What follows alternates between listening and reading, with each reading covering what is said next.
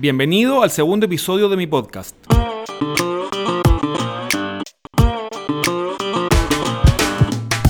Aquí vamos a conversar sobre todas las estrategias, tácticas y herramientas para desarrollar tu marca y crear un negocio aprovechando las ventajas que nos ofrece Internet. En esta ocasión vamos a conversar sobre la decisión más importante que tienes que tomar antes de empezar a desarrollar tu marca cuál es el nicho en el que te quieres posicionar. Pero antes de entrar en materia, quiero contarte que el episodio anterior ya casi alcanza las 100 descargas, y la audiencia desde el inicio es de múltiples países. Hasta ahora hay gente escuchando el podcast desde Chile, Colombia, Perú, México, Argentina, Uruguay, Brasil, Venezuela, Estados Unidos, España, Reino Unido, Suecia, Suiza e incluso tres personas desde Bangladesh. Me encantaría que este segundo episodio sobrepase las 100 descargas la primera semana. Si me quieres ayudar, Puedes calificar el podcast con 5 estrellas en iTunes o compartir el link gabrielreutman.com slash escuchar en tus redes sociales. Ahora entremos en materia. Probablemente elegir un nicho te suene como algo tan fácil de hacer que no te haga mucho sentido dedicar todo un episodio del podcast a esto. A mucha gente le pasa lo mismo. Porque para elegir un nicho no se necesita adquirir ninguna habilidad especial ni utilizar ninguna herramienta compleja. Pero déjame advertirte una cosa. Esta es la piedra fundamental sobre la que se construye toda tu marca y posteriormente tu negocio. Te voy a contar todo lo que sé sobre este tema y que me parece necesario que consideres al momento de decidir para que comiences con el pie derecho. Primero vamos a definir qué es un nicho. Luego te voy a explicar por qué es importantísimo que elijas un nicho. Y finalmente vamos a ver cómo elegir tu nicho. Tu nicho no son todas las personas que te gustaría que compren tu producto o servicio, ni tampoco todas las personas que podrían o deberían hacerlo. Tu nicho es un subconjunto de esas personas a las que tú decides intentar captar con esfuerzos proactivos. No porque no te gustaría recibir además a otras personas, ni porque lo que ofreces no le sirve tan bien a otras personas, sino porque tus recursos de marketing son limitados y prefieres orientarlos a un grupo reducido de personas dentro de tu mercado potencial para que estos esfuerzos sean más efectivos. Imagínate el caso de un dentista que define a su nicho como cualquier persona con dientes en su ciudad. ¿Cómo podría enfocar sus esfuerzos para llamar la atención de estas personas? Es imposible. Probablemente pondría un cartel en la carretera de una zona de la ciudad, pagaría por un espacio publicitario en una revista sobre automóviles y en un programa de radio sobre actualidad. Lo que terminaría ocurriendo es que sus esfuerzos se terminarían diluyendo porque la probabilidad de que una misma persona vea las tres comunicaciones es virtualmente de cero. Mientras que si el mismo dentista hubiese definido su nicho como a los padres de niños que estudian en los cinco colegios más cercanos a su consulta y que sus hijos tienen caries, podría haber firmado un convenio con los cinco colegios para ofrecer descuento a sus alumnos, enviar un mail o incluso una carta física a cada uno de los padres, poner un cartel en el sector de esos colegios, mencionar a esos colegios en sus publicaciones en las redes sociales, etc. Y además, el hecho de que las personas en su nicho sean cercanas empezaría a generar boca en boca con el tiempo.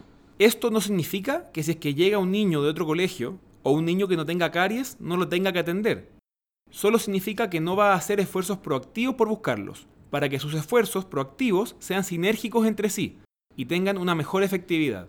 Normalmente, la mejor forma de definir a tu nicho reúne al menos dos tipos de variables. Un perfil demográfico, como edad, género, ubicación geográfica, y un interés común, que puede ser resolver un problema, conseguir un objetivo u otro.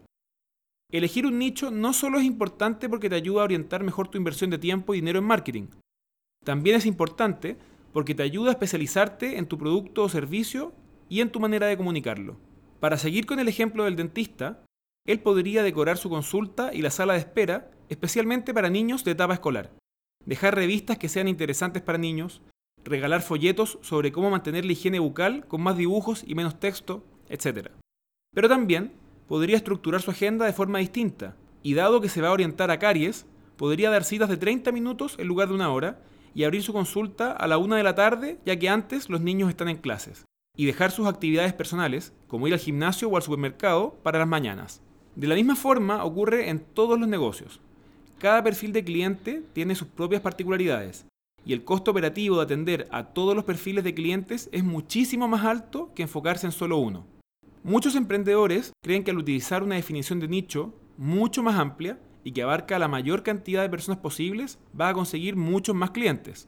Y lo que finalmente les termina ocurriendo es que sus esfuerzos de marketing son mucho menos efectivos y sus costos operacionales mucho más altos. A otros les pasa que entienden la importancia de elegir un nicho, pero no se atreven a hacerlo por miedo a equivocarse, y tratan de partir siendo generalistas para después de haber atendido a un número suficiente de clientes, poder elegir un nicho basándose en su experiencia.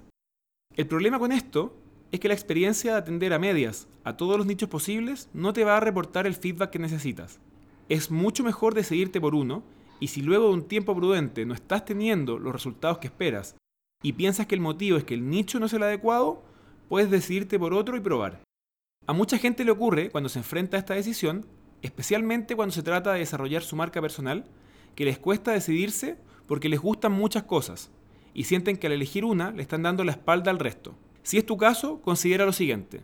Al empezar a crear marca en un nicho cualquiera, estás más cerca de poder crear marca después en otros nichos, no más lejos vas a crear una audiencia compuesta por personas que disfrutan de tu estilo comunicacional y muchos de ellos pueden además tener otros intereses comunes contigo. De hecho, es muy habitual que una persona que publica cursos online sobre un tema luego comienza a publicar cursos sobre otros. Además, los conocimientos que vas a adquirir y habilidades que vas a desarrollar te van a servir para trabajar tu marca después en cualquier otra dirección que decidas tomar. Así que elige un nicho y comienza ahora. Solo ten en consideración que no todos los nichos son iguales. Hay nichos más rentables que otros. De hecho, hay nichos que no son rentables para nada. De la misma forma, hay nichos en que vas a tener algunas ventajas competitivas y otros en los que no. Antes de elegir un nicho, considera las siguientes cosas. En primer lugar, ¿podrías escribir 50 artículos sobre ese tema? Hay temas que son tan agotados que no dan para hablar mucho. Y si no tienes mucho que decir, no vas a poder crear contenido después para posicionarte. De la misma manera, puede ser que no sepas mucho sobre ese tema y que tampoco te motive tanto como para aprender más. Piensa que si te comienza a ir bien, vas a tener que seguir creando contenido, dando charlas, haciendo videos, quizás empieces tu propio podcast. Y si no es un tema que te motive, va a ser muy aburrido para ti. En segundo lugar, ¿es un tema apasionante para las personas del nicho? Con esto me refiero a que las personas del nicho típicamente lean sobre eso, sigan a líderes de opinión, comenten en las redes sociales, etc. Es posible que identifiques una necesidad importante, pero que las personas del nicho no se apasionen por eso. Si no es un tema apasionante, va a ser difícil que después lean tus artículos, vean tus videos, te sigan en las redes sociales y vayan a tus charlas. Por último, ¿hay ya otras personas o empresas ganando dinero en ese nicho? Esto es muy importante revisarlo antes de empezar. Que exista competencia es bueno. Eso significa que las personas de ese nicho invierten en ello, que no solo es una afición que satisfacen con material gratuito, Puedes revisar si hay libros o productos relacionados que se vendan bien en Amazon o que haya avisos con distintas ofertas en Google. Si no hay nadie logrando hacer dinero ahí, es muy difícil que tú logres cambiar esa dinámica. Haz una lista con los tres nichos que más te interesan hoy mismo y decídete por uno para empezar esta misma semana. Desde el próximo episodio vamos a empezar a ver cómo desarrollar tu marca posicionándote como autoridad para crear después un negocio.